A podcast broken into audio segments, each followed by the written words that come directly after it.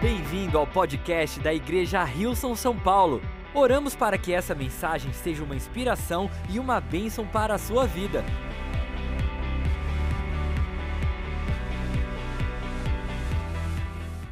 Vários tipos de pessoa numa viagem de carro.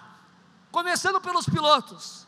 Quem é o, aquelas pessoas que geralmente você é o piloto, você é a pessoa que dirige o seu carro. Muito bom. Dos pilotos nós temos aqueles que são mais rápidos né? aqueles que têm um pé um pouco mais pesado. Na verdade, eles têm aquele senso de urgência. Às vezes não estão nem atrasado, mas parece que eles precisam passar pelas pessoas. Parece que estão na Fórmula 1. Cada pessoa que elas passam na fila é uma vitória para elas. Alguém é assim, muito bom. Cadê aquelas pessoas que você é o copiloto e você fala, fala Deus. Porém, também tem um outro extremo. Aquela pessoa que tem todo o tempo no mundo quem são essas pessoas? Esse é o momento da gente, gente. A gente vai ser vulnerável hoje na igreja. Olha aí, uma pessoa, duas. Aquela pessoa, para quê? O meu objetivo é chegar no destino final vivo. Para que eu vou me apressar? Tá tudo bem. Eu estou bem do jeito. Às vezes estão até, né? Mais atentos a tudo que está acontecendo. Agora vamos falar dos copilotos ou das pessoas que estão com passageiro, gente, que também são pessoas cruciais numa viagem de carro. Cadê as pessoas que são assim, você é o passageiro, você é o... mas na verdade você acredita que você é o piloto? Vocês, são, vocês sabem o que eu estou falando. Eu tenho alguém na minha casa que eu não vou falar o nome para não expor essa pessoa. Mas assim que eu sento no carro, ela assim, é, é, já falei, já falei, enfim, mas pode ser a Chloe. Agora tem duas meninas da casa. É a só entrar no carro, fecha a porta, liga a lâmpada, dá o pisca, faz isso, faz aquilo. Ela não está aqui, na defesa dela eu digo, graças à minha esposa, eu não né, evitei algumas multas, alguns acidentes, porém não é fácil. Às vezes a vontade que dá, fala, não, vem, senta aqui, dirige. Fica à vontade, não tenho problema nenhum com isso, pode dirigir. Também tem aquelas pessoas, gente, que sabem desfrutar ser copiloto ou ser passageiro. Quem é esse? Você resolve a sua vida, olha as suas mídias sociais, responde às pessoas do trabalho. E a melhor maneira de desfrutar uma viagem, não sei se você concorda comigo, e eu amo, eu sou essa pessoa, é dar aquela boa cochilada, dormir. Gente, eu não sei vocês, mas eu sento no, no, no assento do passageiro alguma coisa parece que o banco me abraça, alguma coisa começa assim a me colocar a dormir, parece que eu estou sendo carregado. Só que para a pessoa que está dirigindo isso não é tão bom, né? Eu, por exemplo, com muita frequência, nas segundas-feiras vou surfar.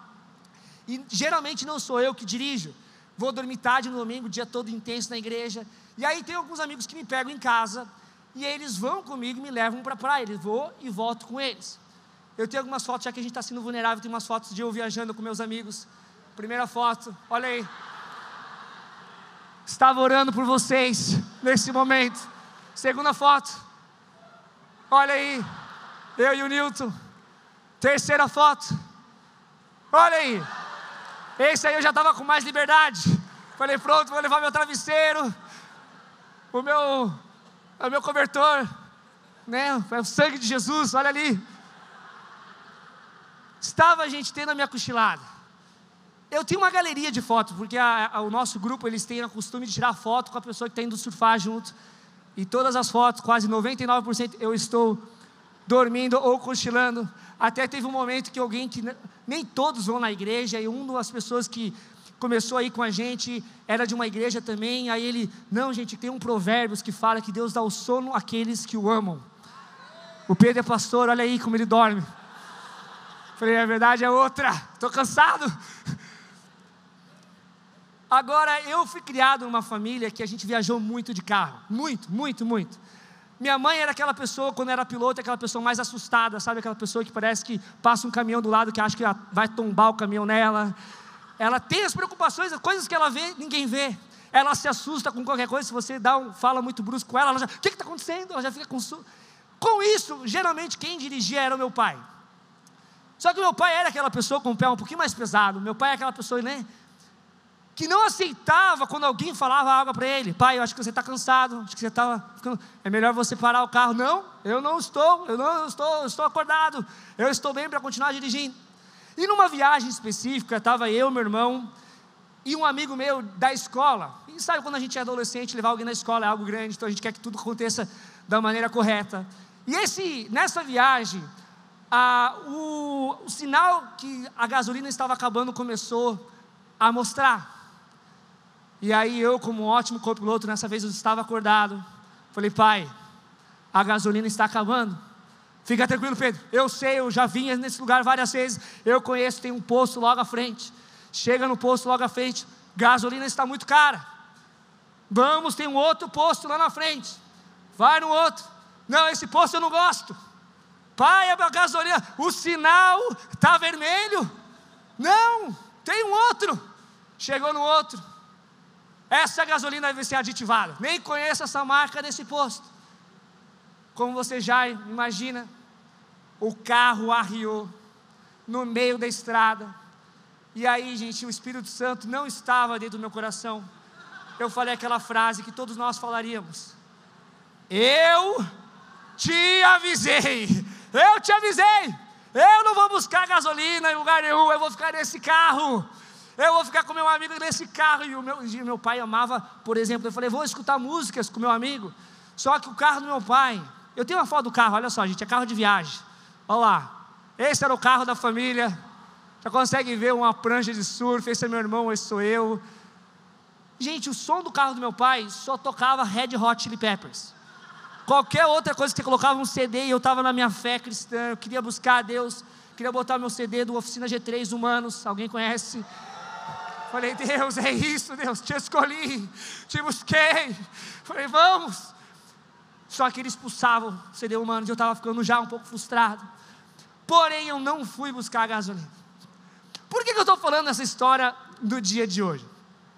É impressionante que na nossa jornada com Deus, muitas vezes a gente pode ignorar os sinais. Ou talvez na nossa vida, as coisas estão nos apontando para algo e a gente acaba não encarando aquilo que a gente está vivendo, não talvez tendo consciência daquilo que a gente está passando. E por mais que algumas pessoas nos falem, nos ajudem, não, a gente está certo daquilo que a gente está fazendo. Ou talvez não, as pessoas estão me interpretando errado. Ou isso está acontecendo. E eu creio que Deus quer que a gente venha viver um antes e um depois. E o primeiro ponto para que eu e você venhamos viver um antes e um depois nas nossas vidas, um encontro com Cristo, nós precisamos, em primeiro lugar, lidar com a verdade. Por isso que eu amo que quando Jesus ele tem um encontro com aquela samaritana, ele começa a falar, pedir a água para ela, depois ele fala que ele teria uma água que se ela conhecesse realmente quem ele era, ele poderia ter uma água que seria iria saciar ela para a vida toda. E aí ele chega e fala para ela: Olha, eu preciso que você traga, chame o seu marido, e aí eu te dou essa. E ela falou: Olha, eu não tenho marido. E aí Jesus, ele reforça que aquela mulher falou a verdade. Falou assim: Olha, você está certa, você falou corretamente, você não tem. Realidade é que você tem cinco, já teve cinco casamentos, e a pessoa que hoje você vive não é o seu esposo. Jesus começa a lidar com a verdade, e pode falar, muitas vezes a verdade pode nos confrontar, pode talvez nos desafiar, mas o nosso Deus é um Deus cheio de amor e cheio de graça. E João fala que Jesus, ele era repleto, cheio de graça e verdade. Não é só a verdade no sentido de você julgar ou apontar um erro, mas é uma verdade que aponta para um Deus de graça, um Deus de amor, um Deus que quer transformar nossas vidas. Aquela mulher, ela estava disposta a lidar com a verdade. Deus deseja que para que nós possamos entrar no antes e no depois que Ele tem para nós, nós venhamos lidar com a verdade, nós venhamos ter consciência daquilo que nós estamos vivendo, que nós possamos lidar da maneira correta com aquilo que a gente está vivendo. E Ele vai trazer, o Espírito Santo vai trazer ao nosso coração aquilo que a gente precisa lidar. Em João capítulo 4, verso 23 ao 24, aqui fala um pouquinho mais essa história. Diz assim: aqui já Jesus falando da adoração para ela. O que conta para Deus é o que você é e como vive. A sua identidade, quem você é e como você vive. Seu culto deve envolver o seu espírito na busca da verdade. Este é o tipo de gente que o Pai está procurando, aquele que é simples e honesto na presença dEle. Em seu culto, Deus é espírito e quem o adora deve fazê-lo de maneira genuína, algo que venha do espírito do mais íntimo do ser. Aqui Jesus encorajando, falando assim: olha, quando a gente busca Deus, quando a gente adora Deus, isso não se trata talvez de você se parecer bonito para Deus, de você achar que está tudo certo, ignorar aquilo que está acontecendo. Não, é uma busca genuína, é uma busca sincera, é uma busca a verdade, é uma busca onde a gente sabe que o Espírito Santo está envolvido. Quando Jesus fala da oração, por exemplo, ele diz assim em Mateus 6, verso 6, na tradução a mensagem: É assim que eu quero que vocês façam Encontre um local tranquilo e isolado, de modo que não sejam tentados a interpretar diante de Deus. Apenas fiquem lá, tão simples e honestamente quanto conseguirem. Deste modo, o centro da atenção será Deus e não vocês. E vocês receber, vocês começarão a perceber a sua graça. Vocês começarão a receber da graça de Deus, vocês começarão a receber do perdão de Deus, do acolhimento de Deus, do amor de Deus. Para isso, eu e você temos que chegar diante de Deus com coração sincero, não achando que a gente vai interpretar algo, talvez que a gente vai, talvez, convencer a Deus de que a gente está de um jeito, na verdade a gente está do outro. Posso te falar, Deus te conhece muito melhor do que vocês conhecem. Talvez a gente consiga enganar, ou talvez nem é essa a intenção, mas às vezes a gente consegue mostrar para as pessoas que está tudo bem, mas de fato não está tudo bem. Deus quer que a gente possa encontrar com Ele dessa forma genuína, e que ao encontrá-lo, a promessa que Ele tem para nós é a graça dele. A gente vai perceber a graça de Deus moldando o nosso coração, nos dando força, nos empoderando naquilo que nós estamos passando. Sabe que muitas vezes o que nos impede de poder receber aquilo que Deus tem para nós, de receber a graça que Deus tem para nós, é que nesses momentos, muitas vezes, a gente começa, ao invés de olhar para nós, a gente olha para o outro. Tem uma parábola que Jesus conta, falando do de alguém que era um fariseu, orando, falando: Olha, Deus, eu dizimo, eu faço isso, graças a Deus eu não sou que nem aquele publicano, aquele coletor de postos, aquela pessoa que faz coisas erradas. E aí logo depois Jesus conta a história daquele publicano, daquela pessoa que era assim, talvez estava vivendo uma vida que não condizia a Deus, a vontade de Deus, e, e aquela pessoa diferente, ela vai e fala: Deus, tenha misericórdia de mim. Jesus chega para as pessoas e fala: Qual dessas pessoas você acha que foi justificado? Eles falaram: Aquele coletor de impostos, porque ele chegou genuíno e sincero na frente, diante de Deus. Quão fácil a gente começar a nos encher de crítica, até mesmo as nossas orações são, talvez, pensando nas pessoas, no que elas fizeram para nós, no que aconteceu com a gente, porque alguém fez alguma coisa, falou algo por nós.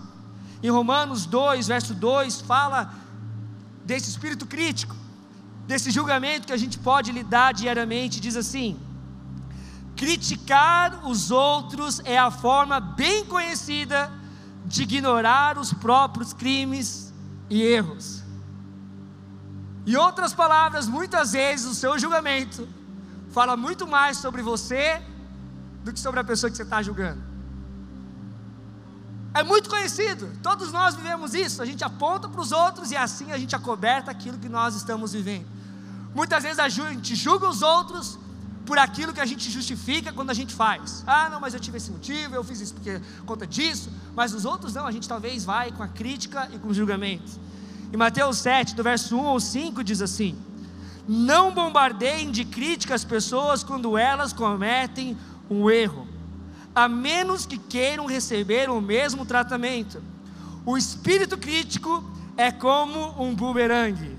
É fácil ver a mancha no rosto do próximo e esquecer-se do feio riso de escárnio no seu próprio rosto. Vocês têm o cinismo de dizer: Deixe-me limpar o seu rosto, quando o rosto de vocês está distorcido pelo desprezo. Isso também é teatro e faz o jogo do sou mais santo que você. Não é muitas vezes o que a gente faz, e eu me incluo nisso.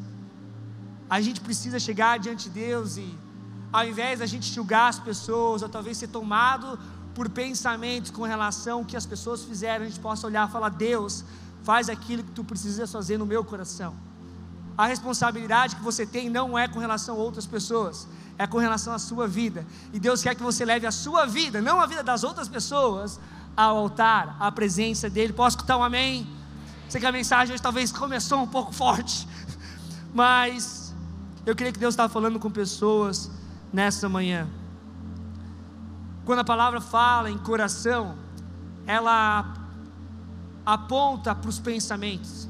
Porque é exatamente aí que é a nossa batalha, no nossos pensamentos, é naquilo que a gente começa a remoer por horas e horas, conversas que a gente começa a fazer na nossa cabeça, horas e horas, como que vai ser essa fala, o que, que eu vou falar para essa pessoa, e a gente, a batalha é aqui na nossa mente. Jeremias, Jeremias 17, verso 9 diz assim: O coração é mais enganoso que qualquer coisa, e é extremamente perverso. Quem sabe de fato o que, o quanto é mal. É tão interessante que no nosso pensamento a gente convence de coisas que se a gente falasse para alguém a gente já teria talvez discordado daquilo que a gente pensou. Não, vai dar certo. Opa, com certeza, tem mais quilômetros aí, eu consigo usar gasolina. A gente se convence das coisas. O nosso coração ele é enganoso. Por isso que em Provérbios capítulo 4, 23 diz assim: Tenha cuidado com o que você pensa, pois a sua vida é dirigida pelos seus pensamentos. Em Salmo 139, verso 23 e 24, eu creio que aqui deve ser a nossa oração, diz assim: Examina-me, ó Deus, e conhece o meu coração. Prova-me e vê os meus pensamentos. Mostra-me se há em mim algo que te ofende e conduza-me pelo caminho eterno. Eu estava lendo essa passagem, essa passagem na tradução da tradução The Passion, e eu vou aqui, traduzir, vou aqui ler para nós, diz assim: Deus, eu te convido a olhar em profundo o meu coração, examina-me completamente, descubra tudo que pode estar escondido dentro de mim, ponha-me à prova e peneire todas as minhas preocupações ansiosas Veja se há algum caminho de dor em que eu estou caminhando e leva-me de volta ao seu caminho glorioso e eterno, o caminho que me traz de volta a você. Sabe, os nossos pensamentos, talvez os nossos julgamentos nos afastam de Deus. Não que Deus se afaste de nós, mas que a gente começa a não ver mais Deus a gente começa a entrar na nossa dor, a gente começa a entrar naquilo que talvez fizeram por nós, e a gente começa a se consumir com isso. E quanto menos a gente vê, a gente já não consegue mais, talvez, ir à igreja, a gente não consegue mais adorar a Deus, a gente não consegue mais falar com Deus. Por isso que Deus aqui, através da Sua palavra, nos encoraja: olha, busque a Deus. Deus examina o meu coração, examina os meus pensamentos, vê se tem algo que, for, que sai fora daquilo que tu tem para mim e me conduz num caminho eterno. Me leva num caminho de restauração completa, num antes e um depois na minha vida. Em segundo lugar, eu creio que Deus, para que a gente venha a poder viver um antes e um depois nas nossas vidas, nós precisamos desejar uma mudança. Eu amo porque essa mulher, ela desejava uma mudança. Quando Jesus começa a falar da água viva, falando que seria algo que ia brotar do fundo interior, que ela não iria ter mais sede. Essa mulher fala com toda a convicção: me dá dessa água. Sabe, o nosso papel é se abrir para uma mudança que Deus quer fazer. O papel de Deus é mudar a sua vida e é transformar a sua vida. Muitas vezes a gente acha que o nosso papel talvez é não somente se abrir a Deus, mas também mudar. Ou a gente também coloca essa responsabilidade na vida das pessoas. Não, você tem que mudar. Não que ela não precise ser mudada, mas quem vai mudar na vida dela, quem vai transformar a vida dela, não vai ser você e nem ela mesma, nem as suas próprias forças, será a graça e a bondade de Deus. Em Gálatas, verso, capítulo 3, verso 2 ao 5, aqui, Paulo começa a lidar com essa tensão. falando da perfeição, falando de como que é a transformação daqueles que confiam em Cristo. E aqui ele está exortando a igreja de Gálatas que estava achando que isso se tratava deles agora. E aí ele faz algumas perguntas que são pertinentes a nós nesse dia e diz assim: Deixe-me perguntar apenas uma coisa. Vocês receberam o Espírito porque obedeceram à lei ou porque creram na mensagem que ouviram? Será que perderam o juízo? Tendo começado no Espírito, por que, que agora procuram tornar-se perfeitos por conta dos por, por seus próprios esforços? Será que foi à toa que passaram por tanto sofrimento? É claro que não. É claro que não foi à toa. Volto a perguntar: acaso aquele que lhes deu o Espírito, falando de Deus, e realizou milagres entre vocês, agiu assim porque vocês obedeceram à lei ou porque creram na mensagem que ouviram? Palavras fortes. Aqui o que Deus está falando aqui através de Paulo à igreja é: Deus te salvou e é Deus que vai te transformar. Às vezes a gente coloca a Deus somente o papel de nos salvar. Ah, eu já aceitei a Jesus, agora é comigo. Não, Deus quer que você possa contar com Ele nesse processo de aperfeiçoamento, de transformação, ou outra palavra talvez mais religiosa, santificação. Por isso que Paulo era tão convencido disso, a gente vê tantas passagens ele falando disso, em Filipenses 3, 9, 10, 13 e 14, diz assim: Não conto mais com minha própria justiça, com minha própria capacidade de fazer as coisas certas, que vem da obediência à lei, mas sim com a justiça que vem pela fé em Cristo. A nossa transformação não é pela nossa obediência, é pela nossa fé. A fé gera obediência. Pois é com a base na fé que Deus nos declara justo. Quero, que, quero conhecer a Cristo, experimentar o grande poder que o ressuscitou. Mas prossigo, enfim, de, de conquistar essa perfeição, para a qual Cristo Jesus me conquistou. Não, irmãos, não alcancei, mas concentro todos os meus esforços nisso, esquecendo-me do passado e olhando para o que está adiante, consigo, prossigo para o final da corrida, a fim de receber o prêmio celestial para qual Deus chama em Cristo Jesus. Aqui o que o Paulo está descrevendo, a nossa experiência de entender que a gente não chegou lá ainda, nós não somos perfeitos, nós temos coisas para ser transformadas, mas o que a gente precisa fazer é colocar a nossa mirada em Jesus, a, o nosso Deus que é perfeito, esquecer das coisas que se foram, esquecer talvez das coisas que a gente hoje carrega como mágoa, esquecer talvez daquilo que as pessoas fizeram para nós, esquecer talvez das nossas boas obras, esquecer talvez da nossa capacidade de fazer as coisas certas, e a gente possa olhar para Deus entendendo que a nossa o nosso aperfeiçoamento, a nossa restauração, a nossa mudança, o nosso antes e depois vem somente dele. Em último lugar, eu creio que para que eu e você venhamos viver um antes e um depois, que nós venhamos permitir que Deus venha fazer aquilo que Ele precisa fazer nas nossas vidas. Em terceiro lugar, nós precisamos aceitar a graça e estender aos outros. Sabe, aquela mulher, ela aceitou a graça de Deus ela aceitou o dom perfeito de Deus. E é lindo porque ela foi naquela jornada da conversa com Jesus, se envolvendo naquele relacionamento com Cristo, naquela conversa com Ele, ao ponto de que ela mostra de fato a, a fome e a sede que estava no coração dela, que era poder colocar a confiança dela num Deus perfeito num prometido que toda a história de Israel, todos os profetas, a lei de Moisés apontava para alguém que viria e poderia nos salvar e nos explicar tudo, e ela diz exatamente isso.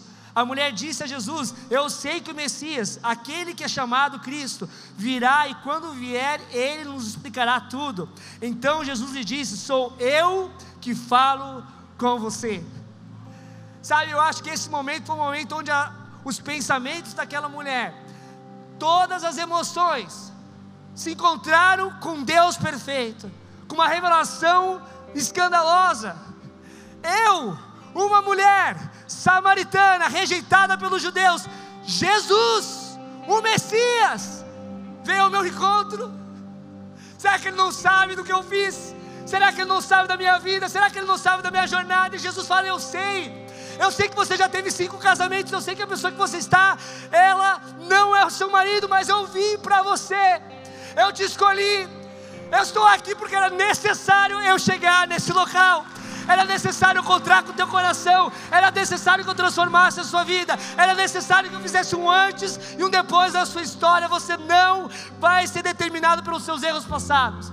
A teu futuro, a tua vida não será determinado por aquilo que aconteceu com você, com as pessoas que com o que as pessoas falaram de você, com talvez com o que as pessoas reclamaram de você, com o que as pessoas talvez rotularam sobre você a sua vida será determinada pelo encontro comigo. E aquela mulher tem uma transformação completa. Eu não sei se você tem noção, ou que sabe, nós não temos tanta noção daquilo que aconteceu naquele momento. Aquela mulher ela foi cheia de uma ousadia, cheia de algo tão precioso, que fez ela ir com toda a coragem. A cidade dela o lugar pelo qual as pessoas talvez rejeitavam ela. Quando nós estamos essa passagem, nós entendemos que aquela mulher estava ali ao meio-dia sozinha, porque ela não queria falar com ninguém, ela não queria ser julgada por ninguém, mas ela estava ali. Jesus encontra com ela naquele lugar de dor, naquele lugar talvez solitário.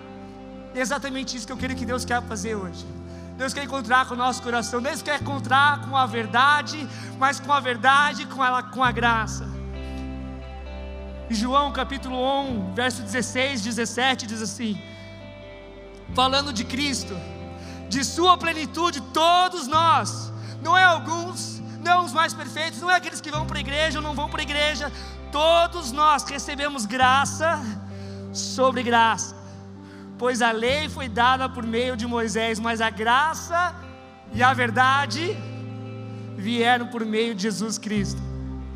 Amigo, quando nós aceitamos a graça de Deus, quando nós aceitamos a presença dEle, a gente é tomado por uma satisfação tão completa, tão inexplicável, que a gente vê coisas como essa acontecendo. Uma mulher que tinha ido para buscar água, deixando o vaso de, de água dela para lá e indo fazer aquilo que Deus estava chamando ela para viver. Por isso que Jesus começa a explicar para aqueles discípulos: olha, deixa eu te explicar. É, a minha comida, eu tenho uma outra comida que vocês não conhecem. Quando a gente começa a viver pela graça, quando a gente começa a viver aquilo que Deus tem para nós, não na nossa capacidade, mas na força que Deus nos dá, a gente começa a ser preenchido por algo, que até mesmo a necessidade física se torna secundário, até mesmo algo que talvez é real nos, nos olhos humanos se torna algo não tão importante, e a gente começa às vezes até a ficar sem precisar dessas coisas, coisas carnais, coisas que talvez a gente dependia antes, Deus começa a nos curar, e essa cura, essa transformação vem pela graça de Deus. E sabe, igreja, eu creio que Deus quer sim que nós venhamos aceitar essa graça. Porém, também que nós aceitamos essa graça, ela é impossível a gente manter ela só conosco. Por isso que Jesus começa a falar da graça de Deus quando ele, se fala, quando ele trata da água viva. Ele fala: olha, essa água viva, falando da, da presença de Deus, do Espírito Santo, ela vai brotar no seu interior, ela vai te preencher no seu interior e ela vai fluir como rios de água viva. Em outras palavras, você vai transbordar a graça de Deus, você vai transbordar a presença de Deus. E é isso que vai impactar a sua casa, é isso que vai impactar a sua escola, é isso que vai impactar o seu trabalho, é isso que vai impactar a sua família, é exatamente isso que vai, vai impactar a Zona Leste, é exatamente isso que vai impactar a nossa nação. Aquela cidade, ela foi transformada por conta do testemunho de uma mulher. Depois você talvez no seu tempo você lê essa passagem, mas fala exatamente isso. Que aquela mulher vai com toda a ousadia, com toda a coragem e começa a falar de Jesus. Olha, venham conhecer alguém que sabe tudo ao meu respeito. E mesmo assim me ama. E mesmo assim me escolhe. Sabe, naquele momento que eu estava naquele carro, eu comecei com meu amigo eu queria muito conhecer esse Jesus. Falei, Paulo, vamos escutar aqui o CD dos humanos. E eu coloquei na minha música predileta: Te escolhi, te busquei. E aqui são palavras de Deus: Te escolhi, te busquei. Sabe, essas palavras que eu creio que aquela mulher pôde sentir naquele momento. Eu sou escolhida, eu fui buscada. Esse homem veio aqui encontrar comigo. Eu queria que a gente se levantasse, porque eu sei que Deus vai fazer algo nesse momento. Deus quer encontrar com o teu coração. Deus quer encontrar com os teus pensamentos. Deus quer transformar a sua vida. Deus quer um antes e um depois na sua história. E tudo que nós precisamos fazer é desejar uma mudança. A gente lidar com a verdade. Que a gente possa aceitar essa graça que Deus dá a nós. tão livremente. Vamos cantar essa canção. Vamos declarar essa canção no fundo do nosso coração e logo depois nós vamos orar. Obrigado por ouvir o podcast da Igreja Rilson São Paulo. Esperamos que você tenha sido desafiado e inspirado. Se gostaria de visitar nossas reuniões aos domingos, você pode encontrar mais informações no site rilson.com/são paulo.